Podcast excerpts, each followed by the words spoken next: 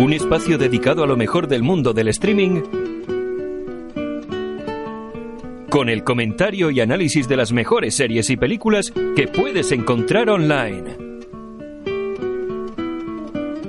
Esto es NAC, streaming a la carta.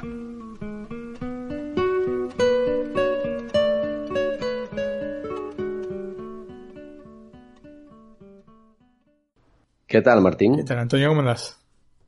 Muy bien. Aquí en casa pasando mucha calor. Sí, sí, efectivamente, mucho calor.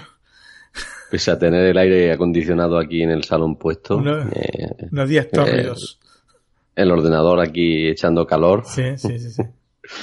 el sol pegando fuerte aquí por Granada, pues nada, aquí aguantando como podemos. Sí, son unos días realmente de un calor impresionante. Se veía venir porque fue un invierno bastante corto. Y eh, yo le dije en su momento a mi esposa, mira, acá cuando llegue el verano vamos a quedar calcinados. Y dicho y hecho. Correcto, pero bueno, también dicen la gente que es que época de hacer calor, ¿no? Sí, sí, no, efectivamente. Pero mira, yo, tiempo de pasar yo te doy un dato. Yo generalmente no me gusta prender aire acondicionado. Eh, ¿Te, sienta mal o por qué? Porque sí, porque pues amanezco en este, la nariz tapada, este, congelado, etcétera. Entonces, eh, generalmente en el verano, dos, tres días nada más este, por verano enciendo. Acá llevamos como 15 días seguidos con el aire a full. Sí, allí hablamos la semana pasada y me comentaste que casi que hacía la misma calor que aquí en Granada.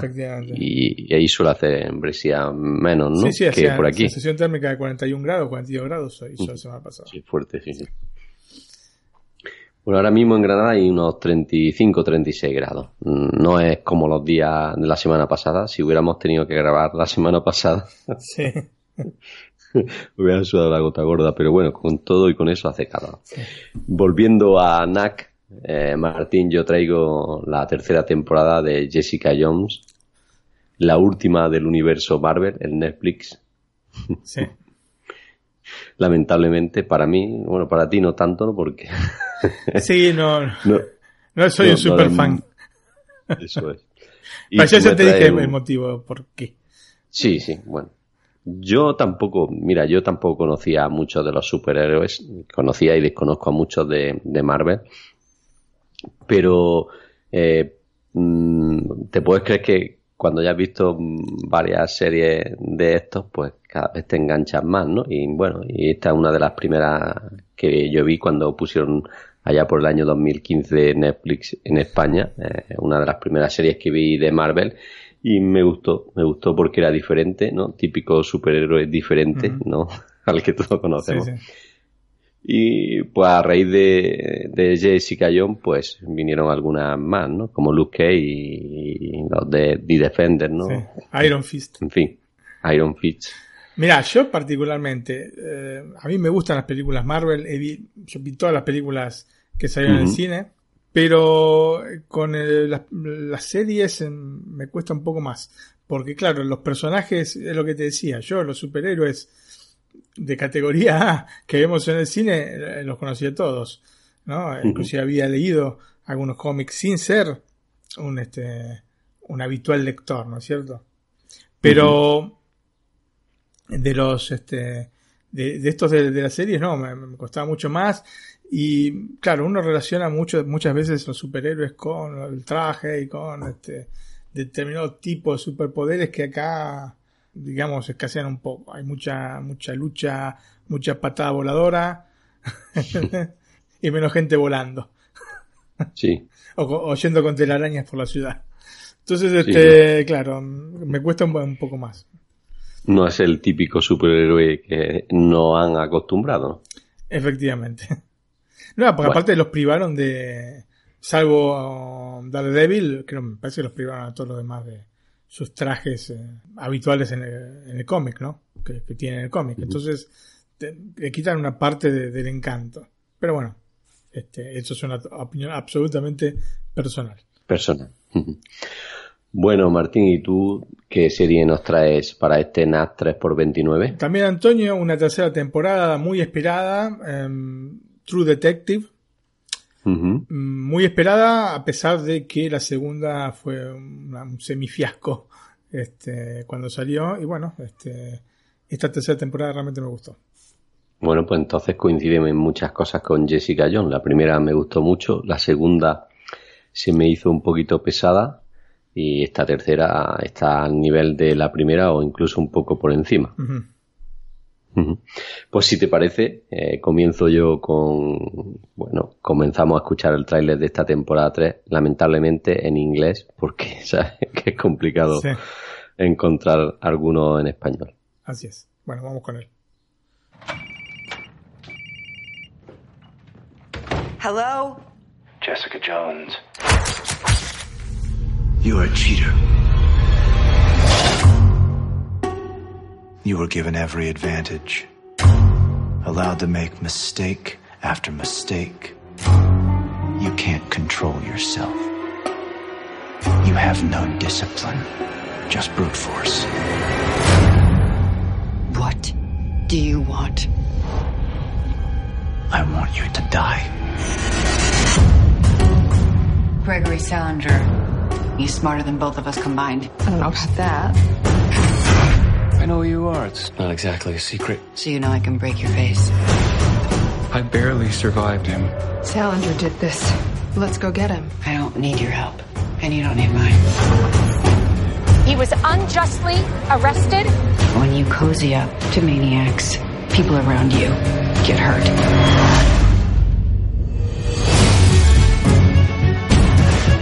Everybody's got a story. A beginning, a middle, an end. I'm late for work. As what? A super cat burglar? You know what, Jess? You do it your way. I'm gonna do it my way. There's still a way this ends with me respecting you. It's not my highest priority right now. Jessica Jones, you believe that you could save the world, but you're terrified. You've already failed them.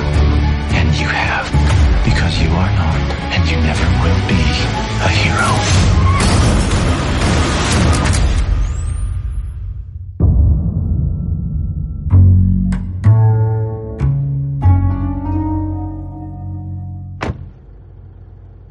Still a hero if nobody thinks you are? Like I give a shit what other people think.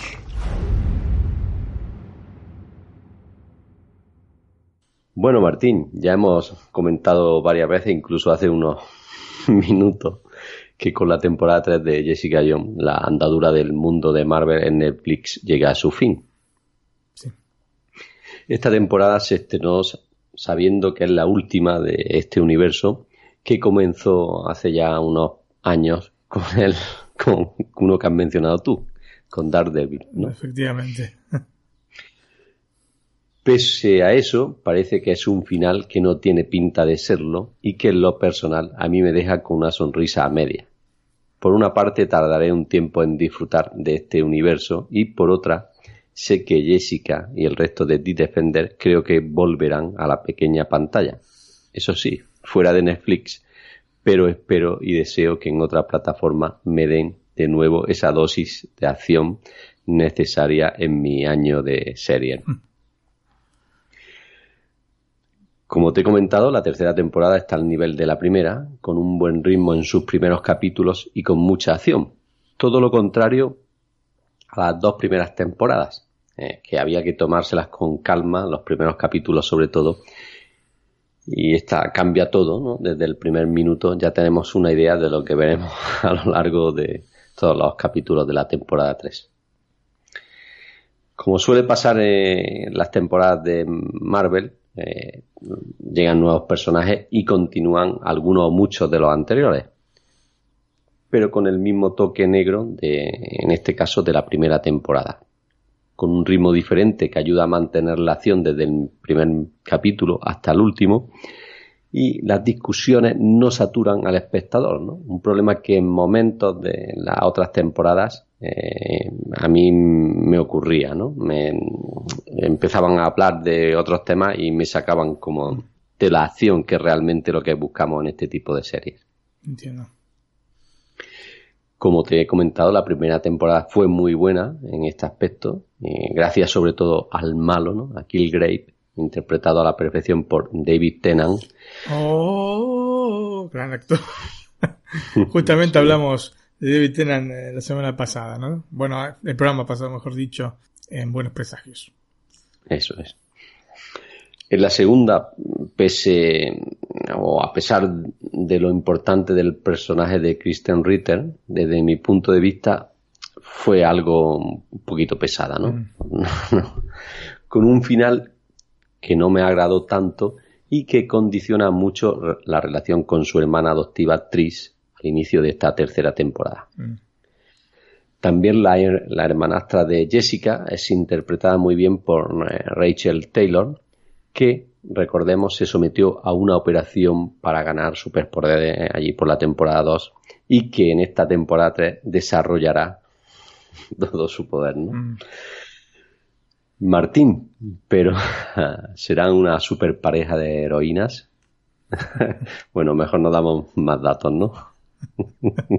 bueno, Martín, en esta tercera temporada, la madre de Trish, Patsy Walker, eh, gana mucha más importancia, no solo por los poderes de su hija, eh, también porque le dedican episodios enteros en los que vemos la infancia de Trish y cómo pueda haberla marcado ¿no? la infancia eh, para el camino que coge en su vida ¿no? y en la temporada. Mm.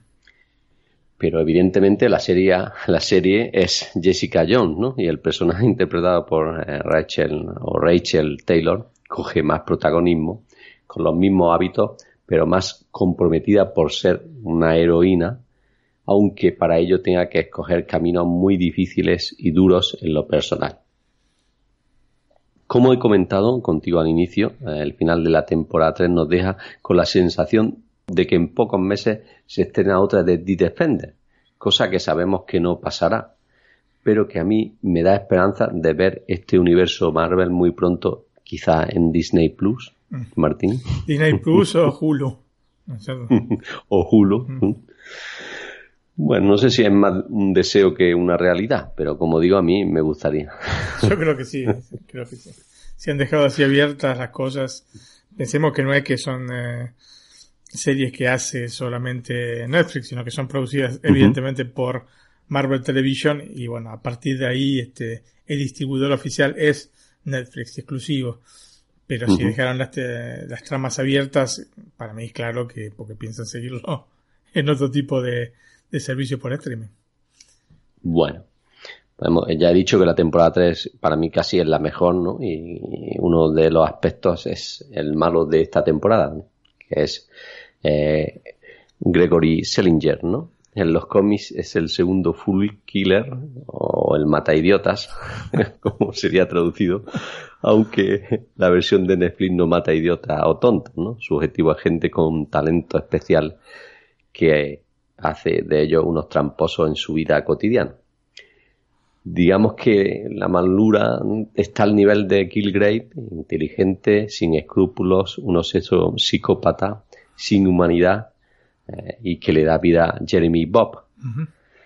Sus maldades, por llamarla de una forma light, son ocultadas a la perfección gracias a sus conocimientos que hace que no deje ninguna huella y que sea casi imposible descubrirlo, ¿no? Mm. O sea que, evidentemente, si esta temporada es buena, eh, gran parte de, ello se lo damos a Gregory Selinger. ¿no? Se lleva gran parte del mérito. Sí. Como comenté, esta temporada incluye nuevos personajes, pero lo mejor es que avanza con los secundarios que ya conocemos. Esto me deja un hilo de esperanza ¿Habrá recibido Netflix una recomendación de Marvel o Disney Plus? no lo creo, pero ya he dicho que a mí me gustaría disfrutar del universo Marvel en la pequeña pantalla, eh, aunque sea en otra cadena. Todo dependerá, de, entre otras cosas, del futuro trabajo de los actores, que también va a influir y mucho, y del interés de la cadena en recuperarlas. Mm. Si te parece, Martín, voy a hacer una pausa musical antes de pasar a los personajes y a los datos técnicos. Y lo voy a hacer como lo han hecho eh, al final de la temporada 3, eh, cerrando el análisis con el mismo tema musical. Perfecto. Que es Kike or Living de Le Tigre. Vamos a por él.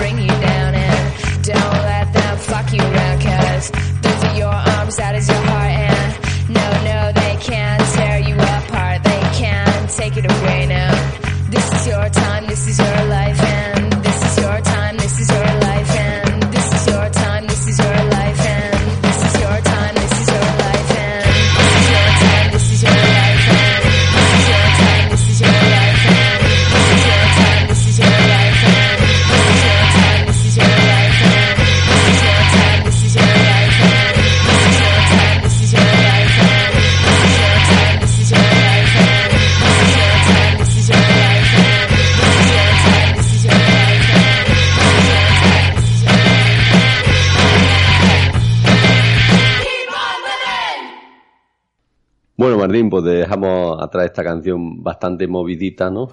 Mucho ritmo. sí, mucho ritmo. Y pasemos a hablar de los actores. Muy bien. Los principales. Eh, Kristen Ritter es el personaje de Jessica Jones, la protagonista principal. Eh, Rachel Taylor es su hermanastra, Trish Walker. Eka Tarbill, eh, personaje es Malcolm Duquesne. Eh, Benjamin Walker como Eric Gel, eh, Galden o Gelden. Eh, Sarita Cole es el personaje de Kit Leone. Eh, Jerry, Jeremy Bob como Greg Salinger, que he dicho que es el malo de esta temporada 3. Y la canadiense Carrie Moss de Jerry Hogarth. Bueno, que Martín nos dice mucho más datos en nuestro especial de Netflix, ¿no? Efectivamente. Matrix. Eso es. Eh, pasamos a los datos técnicos. La temporada 3 de Jessica Jones tiene 13 capítulos de entre 44 minutos, el más corto, y 55, el episodio más extenso. Casi, bueno, eh, creo que los típicos capítulos de televisión, ¿no? Ujú, Sí. No sé si, bueno, ¿no? es especial, eh, exclusivo de Netflix. Sí, sí, esto, pero tienen, bueno. tienen esta duración los, los de Jessica, me parece. Bueno, la calidad, pues evidentemente como todas las series que Netflix hace en exclusiva, pues 4K, lo- el sonido Dolby Digital 5.1 y ya lo hemos dicho, está disponible en Netflix a nivel global. 4K HDR. Con, H, con HDR, HDR, sí. porque no, No no he dicho, todos los sí. títulos están con, con HDR. Ujú. Muy bien, Martín, pues eh, un sabor así un poquito amargo, por eso de que sea la última serie de Marvel en un corto periodo de tiempo que yo veré. Así a ti no te afecta tanto, pero bueno. bueno, Martín, y te doy paso a tu tercera temporada de Troop Detective, que ya me has dicho que es bastante buena. Así es, Antonio. Y bueno, lo primero que hacemos es escuchar este, la intro de la temporada. En realidad vamos a escuchar la canción que utilizaron para hacer la, la introducción de, de- de los capítulos. Eh, se llama Death Letter y está cantada por Cassandra Wilson. Perfecto.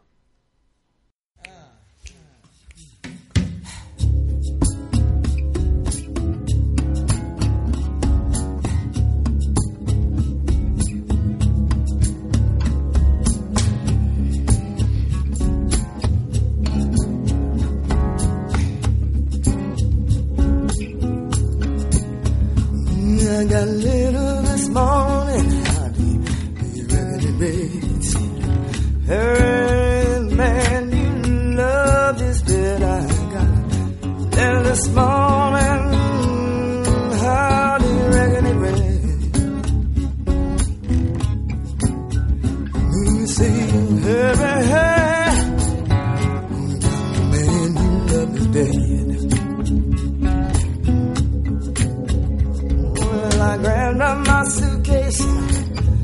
Out down. When I got there, he was laying on the cooling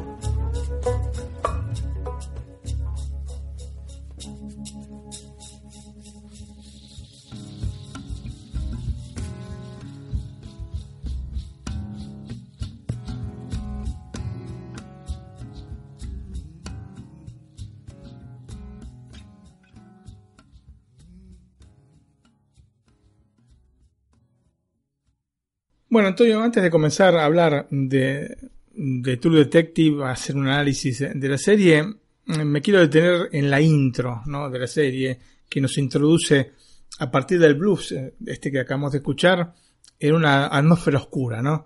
Con este efecto de doble exposición fotográfica sumamente logrado y que sin duda Ujú. representa una delicia visual en la cual los personajes de la serie se funden con el paisaje. Es realmente maravilloso esto.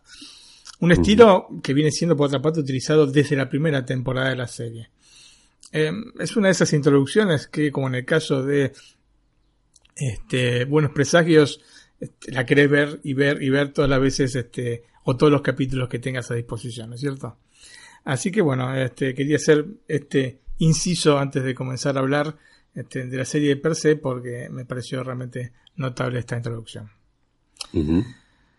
Yendo a True Detective, yendo a la serie, ¿no? Mm, La esencia de los seres humanos es el cambio, ¿no? El tiempo que pasamos por este planeta nos obliga constantemente a mutar, a adaptarnos voluntaria o a veces involuntariamente. Lo cierto es que los sucesos que vamos viviendo en nuestras vidas y las decisiones que vamos tomando impactan en quienes somos y fundamentalmente en la manera en la que nos comportamos. Si bien representar a una persona dentro de una línea temporal constante, eh, mostrando estos cambios que va sufriendo, no es ninguna novedad, ya lo hemos visto muchas veces, hacerlo a través de tres líneas clave que comienzan en otros tantos puntos cruciales en la vida del protagonista, nos da una perspectiva, yo creo que bastante novedosa al respecto. ¿no? A veces sí se pueden hacer con dos, pero tomar tres así eh, realmente no es algo que se vea mucho. Y esto es lo que ocurre en esta tercera temporada de True Detective.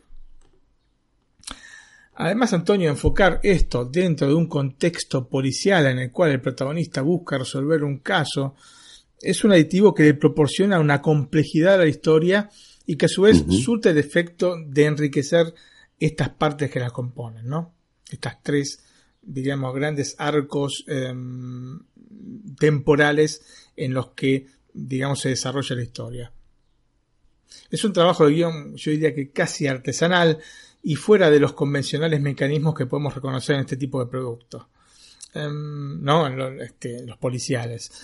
La cosa importante para tener en consideración cuando se comienza a ver esta tercera temporada de True Detective es que estas partes que la componen son tanto o más importantes que la columna vertebral en la que se sostiene la serie. O sea, son tres historias que valen como historias por sí mismas, no solo por ser parte de una gran historia, ¿no es cierto?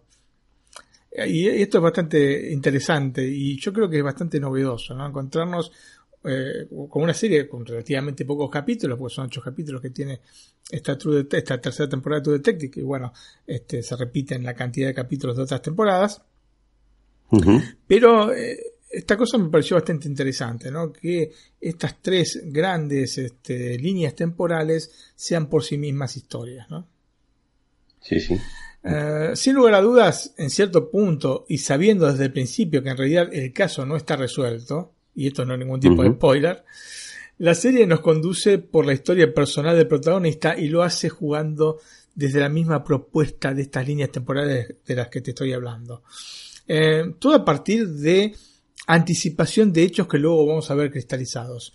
En este sentido, lo que busca Pizzolato, ¿no? que Nick Pizzolato es el creador de True Detective, es decirnos que eh, las apariencias engañan, ¿no?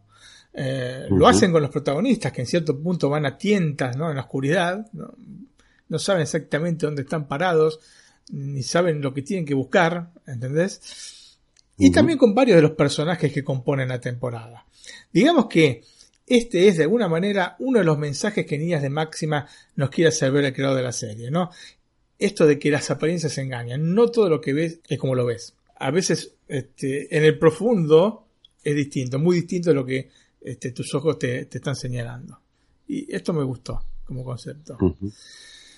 Antonio, no quiero ni voy a engañar a los oyentes. Eh, si lo que buscan es un caso policial absolutamente intrincado y resuelto de manera brillante por el detective de turno, o lo que buscan es la aparición de algún arquetípico villano, ¿no? Que, de estos que te hieren, de estos que te hieren la sangre, ¿no? Que te mantienen en el borde del sillón con los ojos abiertos de par en par, este, no lo van a encontrar en True Detective, este, y decididamente esta no es su serie.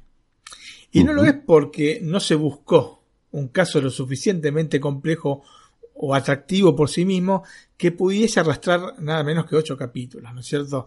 Eh, de hecho, los sospechosos, que como sabemos son el móvil que nos lleva a establecer conjeturas, porque al fin y al cabo, una de las cosas que más disfrutamos de este tipo de, de producción es este, hacer de Sherlock Holmes, ¿no? Es decir, mirá, el culpable es este, ¿no es cierto? O este otro.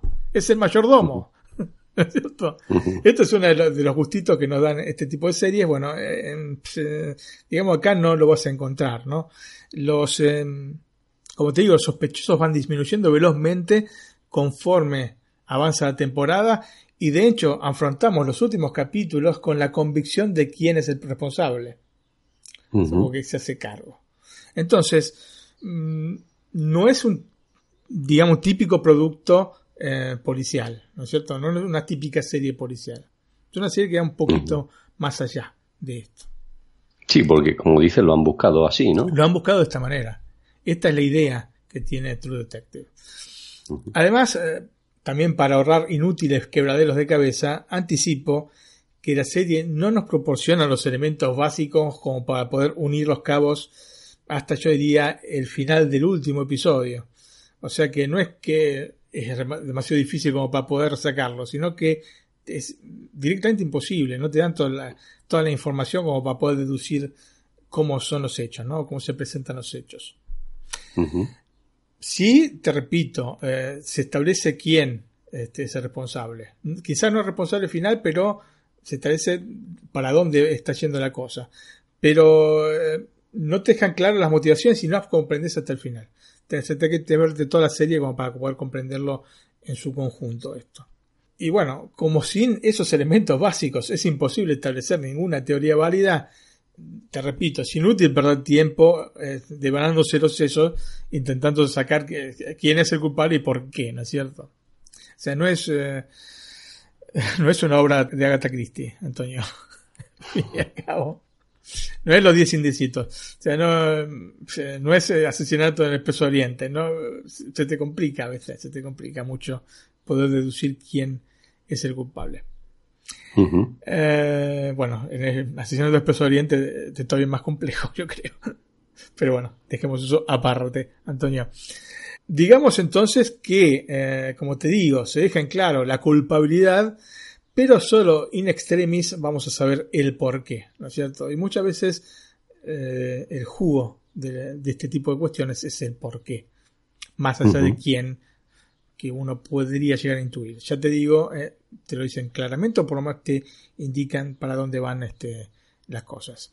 Hay entonces, en ese momento, un par de giros póstumos, diría yo, que a mí me sonaron más a cuestiones de efecto que a verdaderos quebraderos de cabeza que, para idearlo, ¿no es cierto? Digamos que esta es la, la parte floja de la temporada, ¿no? La endeblez de la historia policial nos pone ante la imposibilidad de analizar en detalle la misma porque se desharía como un castillo de arena, ¿no? Ante este, las olas que, que, vienen del mar, ¿no? Al mínimo acercamiento uh -huh. que hagas sobre los, los, detalles, o sea, si vas a, a, entrar en detalles sobre la historia policial, se te desmorona todo.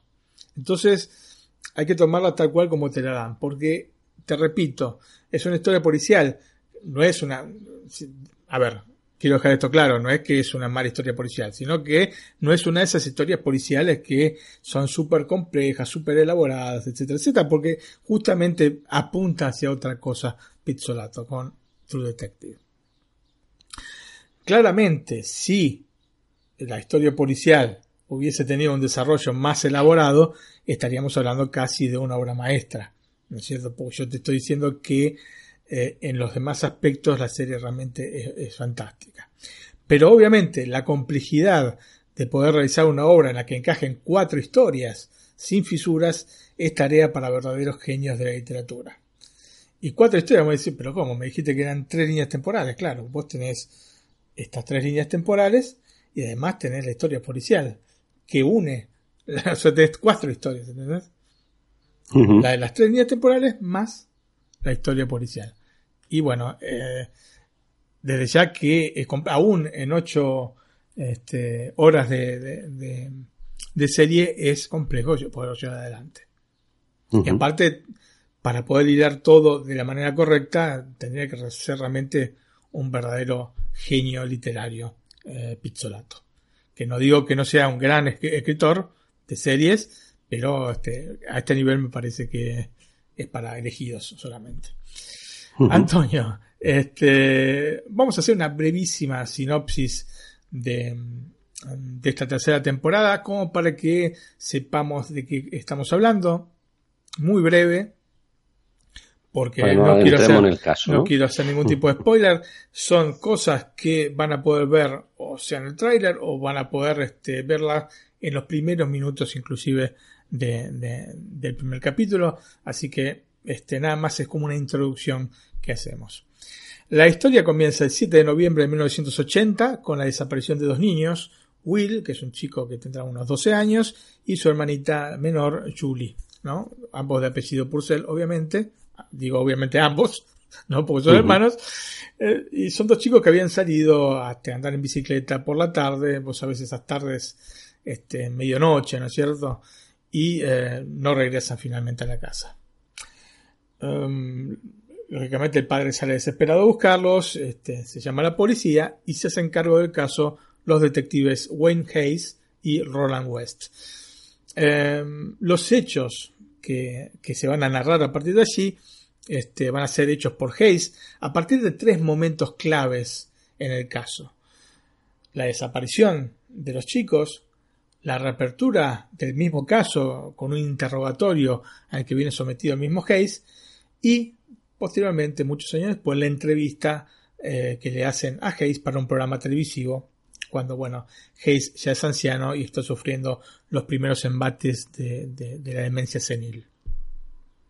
Uh -huh. Así que más o menos esta es um, la estructura básica sobre la que va a desarrollarse la serie, ¿no? La tercera uh -huh. temporada.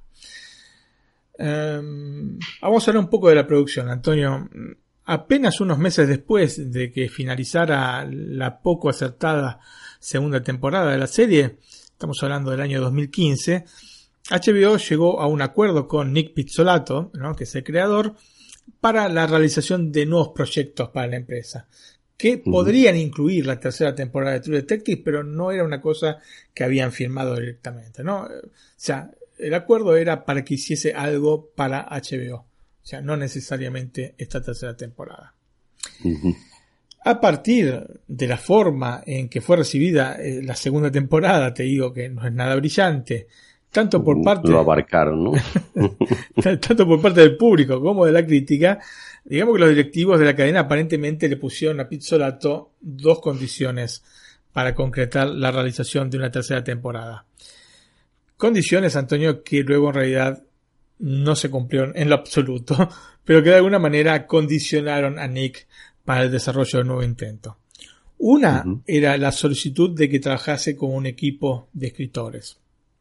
En realidad, eh, a lo largo de toda la temporada, eh, solo recibió la colaboración de dos escritores. Uno fue David Milch, eh, quien ayudó y que, quien dio ideas a Pizzolato para el desarrollo del cuarto capítulo, y el otro fue Graham Gordy, que también lo ayudó, pero para el capítulo 6.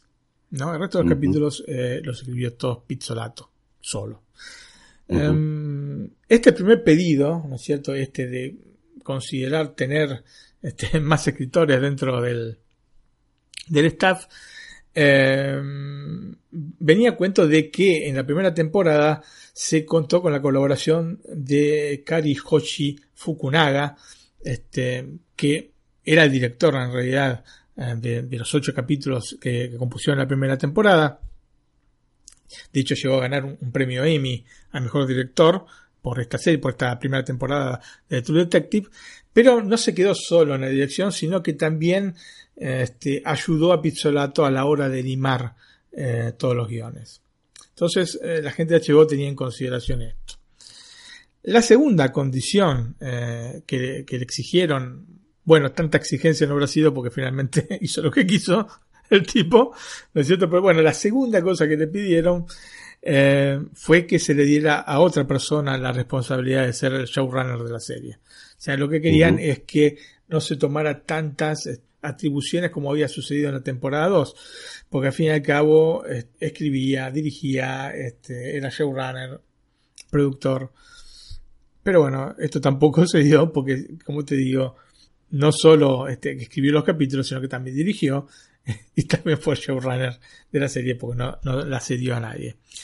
En realidad, bueno, estas condiciones que había establecido HBO no se tuvieron en cuenta porque Pizzolato se puso muy firme al respecto. De hecho, afirmó que si era un producto que iba a llevar su firma, sería bajo sus parámetros. Y que caso contrario, no estaría dispuesto a participar. Y bueno, a pesar de este semi-ultimátum que le, que le mandó a la gente de HBO, consintieron que hiciese, digamos, a su modo esta tercera temporada. Y los resultados hablan de este, que lo hizo bien, así que, eh, digamos, puede estar contenta la gente de HBO. A mediados del año 2016, HBO confirmó que entre sus planes estaba producir una nueva temporada de True Detective. Mm, Exactamente un año después, en el 2017, en julio de 2017, la cadena confirmó que Pizzolato estaba muy cerca entonces de concluir la tercera temporada, de concluir de, de escribir ¿no? los guiones de la tercera temporada y que estaban en la búsqueda de un director para la misma.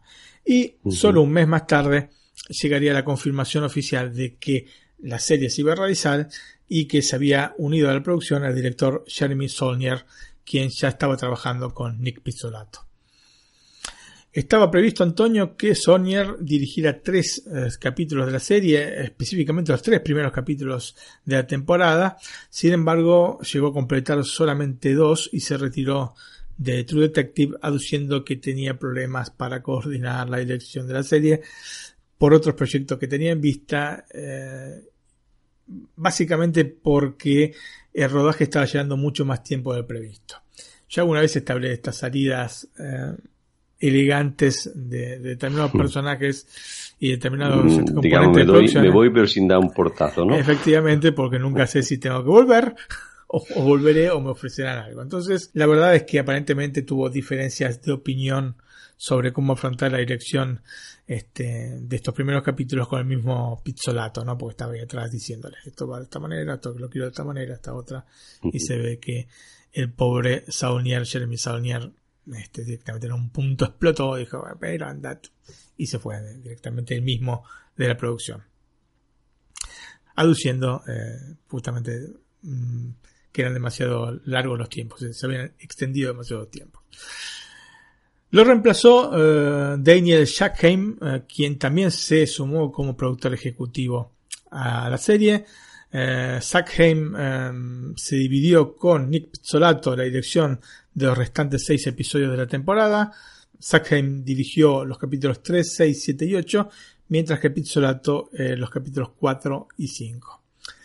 A pesar de estas idas y vueltas, mmm, que podrían haber resentido la homogeneidad de la obra, eh, no quedó este, resentido eh, el, digamos, el producto en este, en este, campo.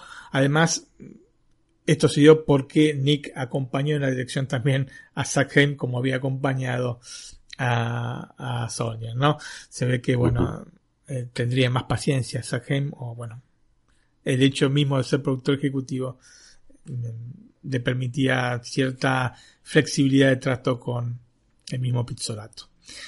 Um, el rodaje de la serie comenzó en febrero del año 2018 en Arkansas, con justamente Jeremy Sonier en, el, en la dirección, pero dividiendo la tarea con Pizzolato. Probablemente este hecho es el que afectó la relación entre los dos, que se concluiría con la salida de Sony a, poco tiempo. Como te digo, viste, seguramente estuvo ahí diciendo lo que tenía que hacer y el otro se pudrió. No aguanto. no aguanto más. La temporada fue filmada en varios lugares al noroeste de Arkansas, principalmente en Fayetteville, eh, utilizando locations eh, en varios puntos de la ciudad. La elección de la ciudad no fue casu- casual porque Pizzolato estudió durante cuatro años en la Universidad de Arkansas, que tiene su sede donde en Fayetteville. Así que bueno, ese fue el motivo por el cual eligieron ¿no? este, este conocimiento del lugar. El rodaje se concluyó, Antonio, en agosto del año 2018, así que fueron seis meses de filmación. Bueno, Antonio, hacemos una pausa musical, la primera, y escuchamos el, eh, el track Chains and Things de B.B. King, que forma obviamente parte del soundtrack original de esta tercera temporada de eh, True Detective. Que no tiene que ver nada con los Baby King, ¿no? No, eso no te rita ella. ¿Pero qué me decís? Esto no es. ¿Qué me estás diciendo? No, no, no.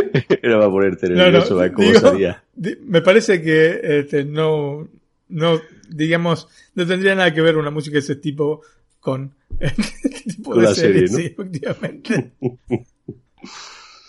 es como escuchar los Beach Boys. Muy bien. Bueno, pues le doy al play y lo escuchamos. Muy bien.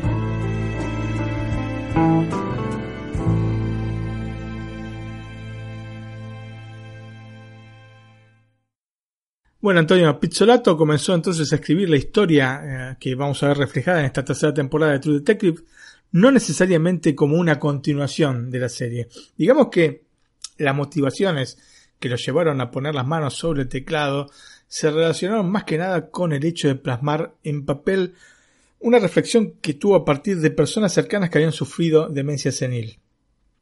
que es una enfermedad terrible especialmente eh, para los familiares. El desafío era entonces el de poder darle forma a una historia de detectives que incluyese esta variable, ¿no? Eh, especialmente en su protagonista. Y ese impulso posterior por terminar de encajar las piezas de un caso que claramente terminó afectando de manera consistente su vida.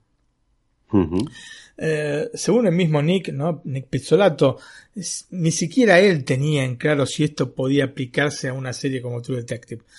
¿no? digamos, a priori también se, se te antoja medio difícil, ¿no? Que eh, puedan de alguna manera combinarse un policial con este tipo de historia de vida, más que nada. Em, digamos que eh, comenzó a escribir, ¿no? A partir de esta idea comenzó a escribir sin pensar eh, específicamente en True Detective.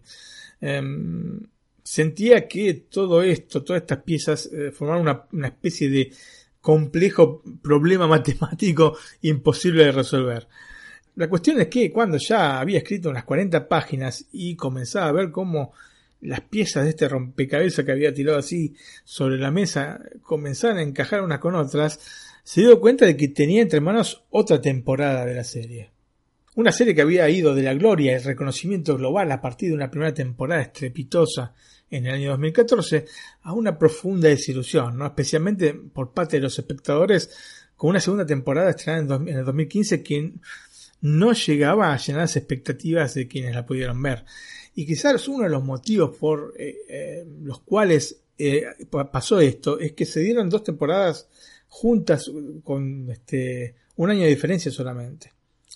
Para desarrollar las historias de True Detective hace falta un poco más de tiempo en mi humilde opinión. Y esto es no lo, que no se permitió el mismo Pizzolato a partir del gran éxito que tenía la primera temporada. Obviamente, cuando vos tenés un éxito así. Ahora creo que la cosa está un poco más, este, se, entiende un poco más que puede dejar un poco más de espacio, ¿no? La misma Netflix a veces se toma un año y medio entre temporada y temporada. No necesariamente tiene que ser sucesivas, ¿no? Y eh, claro, esto Pizzolato no lo tuvo en consideración y pasó lo que pasó este, con esta segunda temporada. Yendo específicamente a esta tercera, ¿no? en lo que se refiere a estructura y tono, se ubica muy cerca de lo que pudimos ver en la primera entrega. Aleluya, diría yo. Nos encontramos con dos detectives que investigan un crimen que involucra niños y que de cierta forma este crimen está relacionado con elementos oscuros y ocultos en apariencia, ¿no? Y además todo se desenvuelve en una región del sur de los Estados Unidos, en este caso Ozarks, ¿no? que ya conocemos por la serie Ozarks. Pero bueno, no solo en la serie Ozarks, que salió antes de esta tercera temporada de True Detective, este, este, se cometen crímenes, también aquí, también aquí. Sí, sí. De hecho, bueno, le habían preguntado en una entrevista a Pizzolato sobre esto y dijo, bueno, sí, eh, son lugares, ¿no es cierto? Si se pueden hacer muchas cosas en Nueva York, se pueden hacer muchas cosas en Los Ángeles, también se podrían hacer en Ozarks. Eh, Recuerdo que la primera temporada, bueno, esta, eh, te digo, esta tercera es en Ozarks y la primera había sido también eh, en la región sur este, de los Estados Unidos, en Bayou. Em, esto, estas similitudes, fue algo querido por Pizzolato, ¿no? que no hay ningún tonto, que desarrolló los tres arcos narrativos del personaje protagonista junto de su compañero y el de su esposa. Y justamente el fuerte de la serie se encuentra aquí, ¿no es cierto? Intercalando pequeños trozos de vivencias extraídos de estos tres arcos este, narrativos, estos arcos temporales que te estoy comentando, que en definitiva estos pequeños, ¿no es cierto?, trozos de vivencias van construyendo la historia relacionada con el caso. ¿No es cierto? Vas extrayendo de uno y otro, van intercalando aparte, o sea, no es que ves primero la, la primera este, arco, el primer arco temporal, después el segundo, después el tercero, sino que se van intercalando y esto me parece que contribuye a dar cierta mística a la serie. Debo decir que tal vez en algunos momentos esta especie de auto-spoilers que se hace en la misma serie, y, que utilizó obviamente Pizzolato no llegan a convencerme porque en definitiva terminan siendo innecesarios y ante todo redundantes. O sea, vos te encontrás este, con el tercer Alcor temporal que se desarrolla en el año 2015, te, encontrás con eh, que te anticipan cosas que vas a ver un par de capítulos después o un capítulo después. Y esto mucho, mucho no me le quita un poco eh, de gracia, ¿no es cierto?, a la historia sin ser una cosa tremendamente, no es como para cortarse las venas desde ya, pero bueno, digamos, se lo podría haber ahorrado. Eh, obviamente, a partir de todo lo que te comenté, la serie se basa en dos historias que corren paralelas y se entrecruzan con una tercera desde la cual se desprenden los flashbacks, ¿no? O sea, tres específicos momentos en los cuales el protagonista entra en contacto con el caso de estos dos niños desaparecidos que funciona como columna vertebral de la historia, no es la cuarta historia. Eh, los tres momentos son el año 1980 en el cual los dos hermanos desaparecen, el año 1990 cuando se reabre el caso, ¿no es cierto? Y hacen esta interrogación que te comenté anteriormente, y el año 2015 que te acabo de decir, cuando Wayne Hayes, mm, que es obviamente el protagonista de la historia, es invitado a grabar una entrevista que va a formar parte de un programa televisivo de investigación. Así que este, lo interesante de todo esto es que a partir de los flashbacks se van generando las tres historias distintas sobre el personaje, ¿no es cierto? Tres gays que fundamentalmente son diferentes entre sí. Y esto es, bárbaro, ¿no? Eh, justamente porque han cambiado a partir de lo que les va sucediendo en cada momento específico que se cita. Eh, esto no les va a suceder a las personas que los rodean, ¿no? Que esencialmente siguen siendo las mismas, con sus debilidades, con sus fortalezas, ¿no es cierto? Es decir, digamos, cambian, como lo cambiamos todos, ¿no? Porque ah, en un recorrido de 35 años cambias. Pero digamos que lo hacen de una manera menos radical que el protagonista. Son realmente cambios casi epocales, ¿no es cierto? Eh, eh, lo epocal que puede ser para una sola persona, los cambios que sufre el protagonista. Y esto nos hace ver aún más los trazos psicológicos de un hombre que cambia porque las circunstancias que lo rodean lo obligan a hacerlo. El rumbo que va a ir tomando la serie nos va a explicar el porqué de estas mutaciones tan radicales que tiene el protagonista. Ergo, Antonio, si tenemos un personaje sumamente complejo que cambien cada una de las líneas temporales que nos presenta la serie, era necesario contar con un actor que pudiese soportar el peso de llevar esta carga, o bueno, elegir tres actores distintos, ¿no? Esa era una alternativa. Esto último claramente se antojaba inviable por el relativamente corto periodo que transcurre entre los dos primeros arcos temporales, o sea, no puedes usar dos actores, pasan 10 años no cambia tanto la gente. O sea, cambia, pero no tanto como para usar dos actores distintos haciendo de, la misma persona. Eh, Nick Pizzolato había pensado para el papel de Hayes en un actor caucásico, ¿no es cierto? En un blanco. En tanto que el rol de su compañero Roland West se lo había ofrecido a Mahershala Ali, ¿no? El motivo de la selección que hizo Pizzolato, que había hecho en su momento Pizzolato, obedecía a que eh, la intención era la de describir a un personaje en un contexto en el que lo que importa es el tiempo, la memoria y el amor, ¿no es cierto? Eh, es un hombre atormentado, el personaje que todavía está combatiendo con los fantasmas de la interminable guerra de Vietnam. Interminable digo porque ¿cuándo van a dejar de mencionar la guerra de Vietnam? Yo entiendo que es un eh, dato crucial dentro de la historia americana, pero es constante, constante, constante que en todos, no, no en todos, pero en una gran cantidad de producciones la, la mencionan. Eh, no digo que esté del todo mal, pero cuando ya se repite tanto empieza a ser un poco pesado.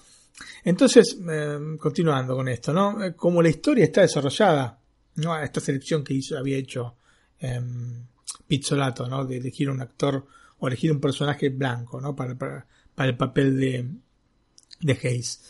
La historia está desarrollada en una ciudad del sur de Estados Unidos y comienza la década del 80. Te tengo que explicar qué puede pasar ahí. O sea, no es la mejor combinación para este, una persona eh, afroamericana, ¿no es cierto? Nick pensaba entonces que le iba a resultar sumamente complejo poder abstraer a un protagonista negro de un contexto que en general sigue siendo sumamente racista. Y de hecho, eh, en la serie este aspecto es tocado de manera bastante superficial, porque en definitiva no apunta en ningún momento a esto. Entonces, no es que no existiesen los problemas, sino que digamos que los pasa un poco por arriba, en parte en base a las características específicas del protagonista, ¿no? De Hayes. Pero esto lo, lo hizo más que nada para no tener que irse por las ramas en la descripción del personaje, porque si no hubiese sido demasiado complejo y demasiado largo aparte. Vista entonces, Antonio, la complejidad de los tres personajes, desde un primer momento Mahershala Ali se mostró interesado entonces en hacer el papel de Hayes. O sea, le habían ofrecido el papel de Roland West, pero eh, digamos que no lo quería, quería el otro, que era importante, ¿no? El protagonista. Y de hecho estuvo en contacto con el creador de la serie, con Pizzolato, intentando convencerlo por un periodo prolongado de tiempo. Inclusive llegó a enviarle fotografías de su abuelo, que había sido oficial de policía y que llevaba el uniforme completo, ¿no? El, de, este, de interés que tenía el tipo por hacer la, de la serie. Eh, Ali admitió que quería convencer a Pizzolato de que tomaba muy seriamente hacer este rol y que podía aportar a la historia elementos que no estaban en el guion original. Finalmente terminó convenciendo al creador de la serie y esto es esto, realmente un, dato importantísimo porque te digo que es extraordinario. Es extraordinario lo que hizo Mahershala Ali. Em, y es extraordinario porque el actor le aporta eh, a lo que son verdaderamente tres personajes distintos, porque que en cada una de estas, digamos, arcos temporales, este, los personajes son opuestos, quizás no diametralmente, porque siempre es la misma persona, pero con, digamos, un desarrollo muy, muy, muy distinto uno de otro, les aporta una textura que solo se puede lograr a partir de un enorme talento que este, evidentemente tiene. digamos que impacta especialmente cuando interpreta el Haze de 2015, ¿no? con estos movimientos lentos que tiene, ¿no? una mirada que por momentos se pierde en la demencia, eh, que le está llegando galopando. En resumen, es una interpretación extraordinaria. Ya era difícil interpretar solamente al Haze de 2015, pero aparte de agregarle los otros dos personajes, realmente habla de un actor que no por nada ya ganó dos Oscars, ¿cierto?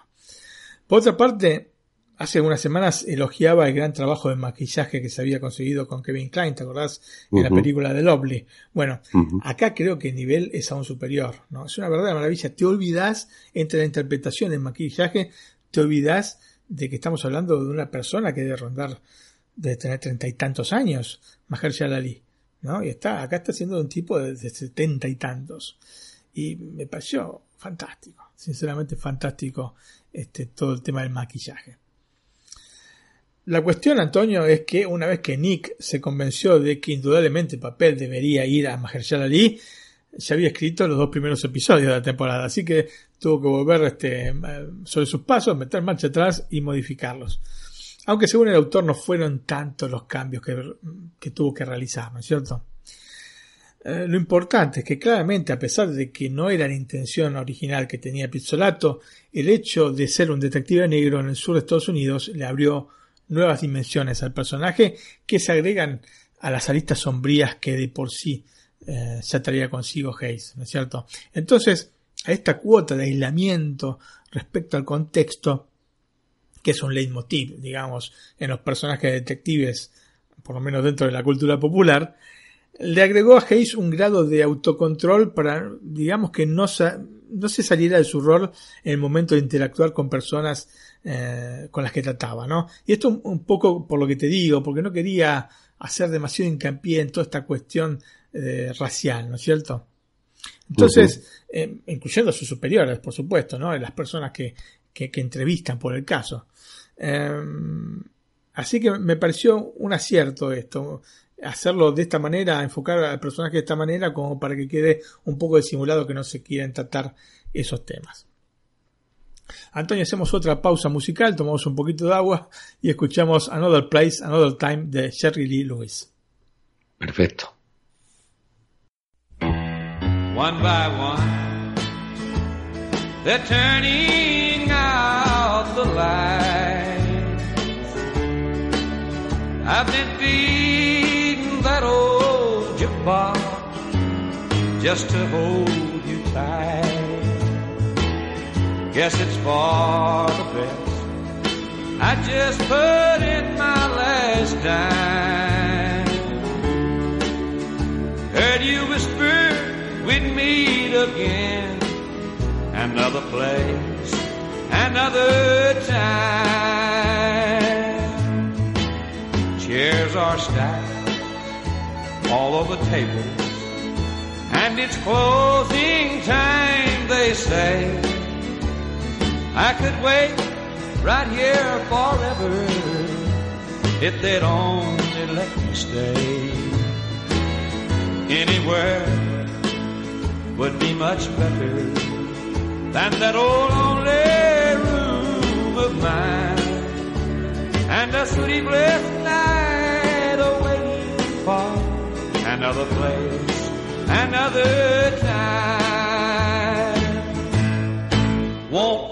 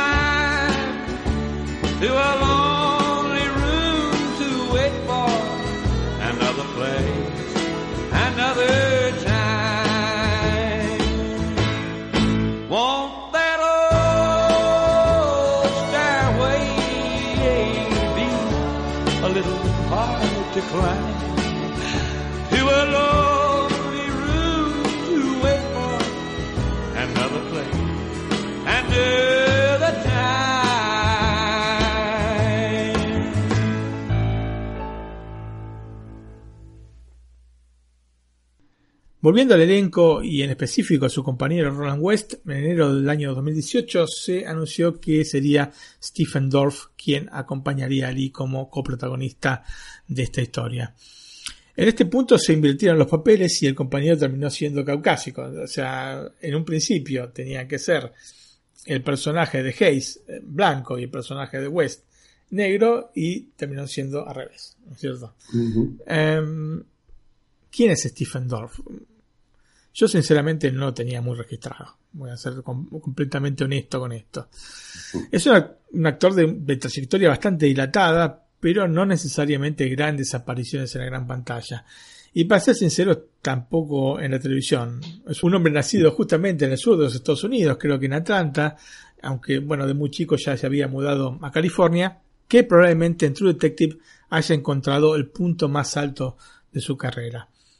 Y mira, hay dos momentos específicos, o mejor dicho, dos series de momentos específicos en los que Dorf nos entrega un innegable plus eh, desde lo actoral y desde lo emotivo.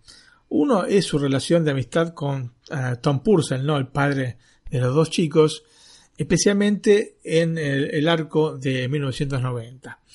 Y más que nada cuando hace su aparición en la línea temporal de 2015 y este, deja ver un montón de sentimientos y emociones que no habíamos podido ver en los otros arcos temporales.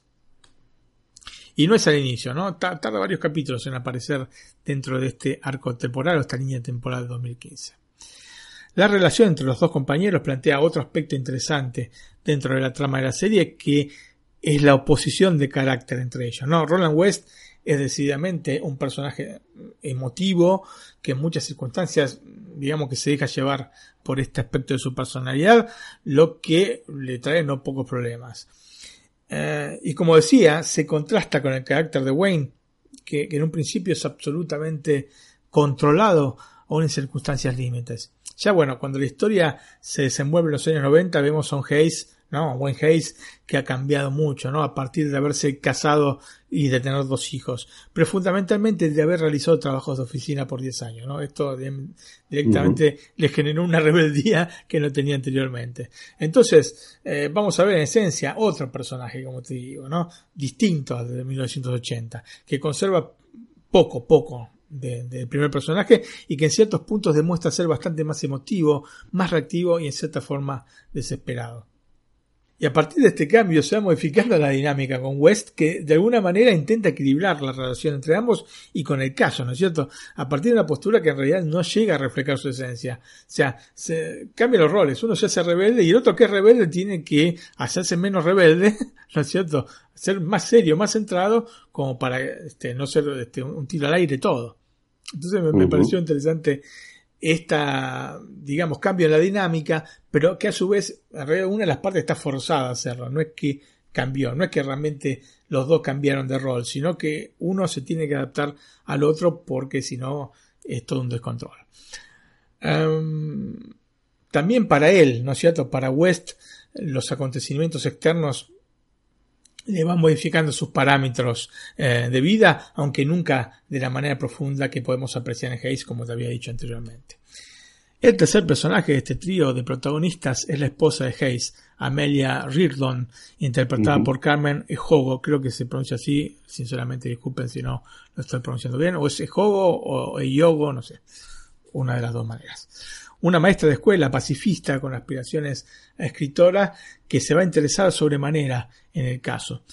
Y se va a interesar en realidad por dos cosas, ¿no? En parte porque los niños desaparecidos han sido sus alumnos en la escuela eh, del pueblo, pero también por su ambición de contar una historia al estilo de la obra maestra de Truman Capote, ¿no? A sangre fría.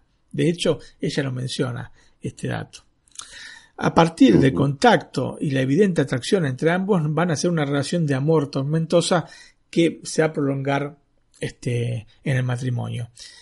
Eh, el de Amelia Antonio es un personaje fuerte que se contrapone a anteriores personajes femeninos dentro de la serie, ¿no? en otras temporadas de la serie, a partir de un desarrollo por parte de Pizzolato que en definitiva toma carriles más profundos.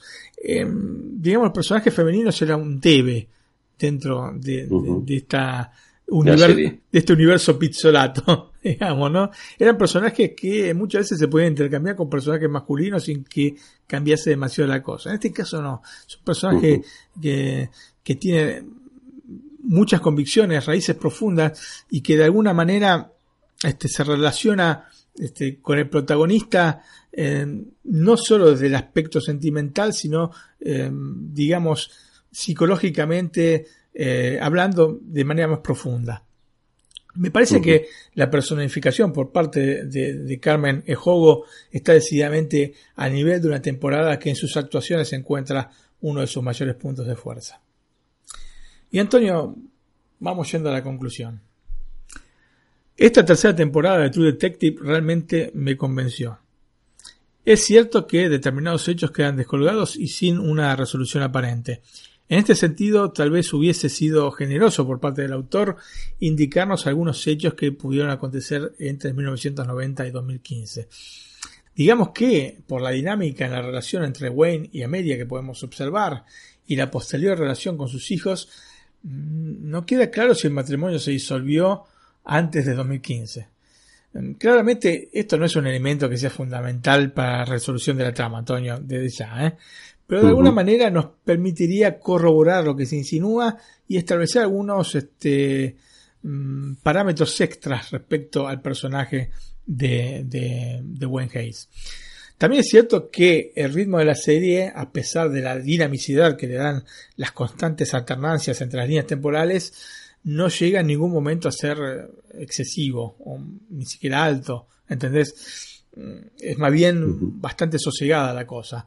Esto, de más está decirlo, ha sido algo querido por el creador y a mí sinceramente no me molesta. Pero es un detalle que debe tener en consideración quien sea impaciente a la hora de ver una serie. O sea, no van a ver un, un ritmo de esto que o sea, no, no parar de mover la cabeza en todo el capítulo. En resumen, un muy buen producto que, como dije en algún punto, basa gran parte de su calidad en las interpretaciones que, en el caso de Mahershala Ali, rondan Antonio la perfección. Eh, Pizzolato, por su parte, supo crear esta atmósfera densa y oscura que tanto me gustó en la primera parte, ¿no? en la primera temporada, y una temporada que sigo considerando una pieza fundamental en la historia moderna de la televisión. Esta tercera entrega se acerca a la original, pero claramente va a ser eh, muy difícil alcanzar ese nivel. Eh, concluyendo, el final me pareció de una ironía absolutamente conmovedora, así es que se me permite mezclar estos dos términos en una sola frase.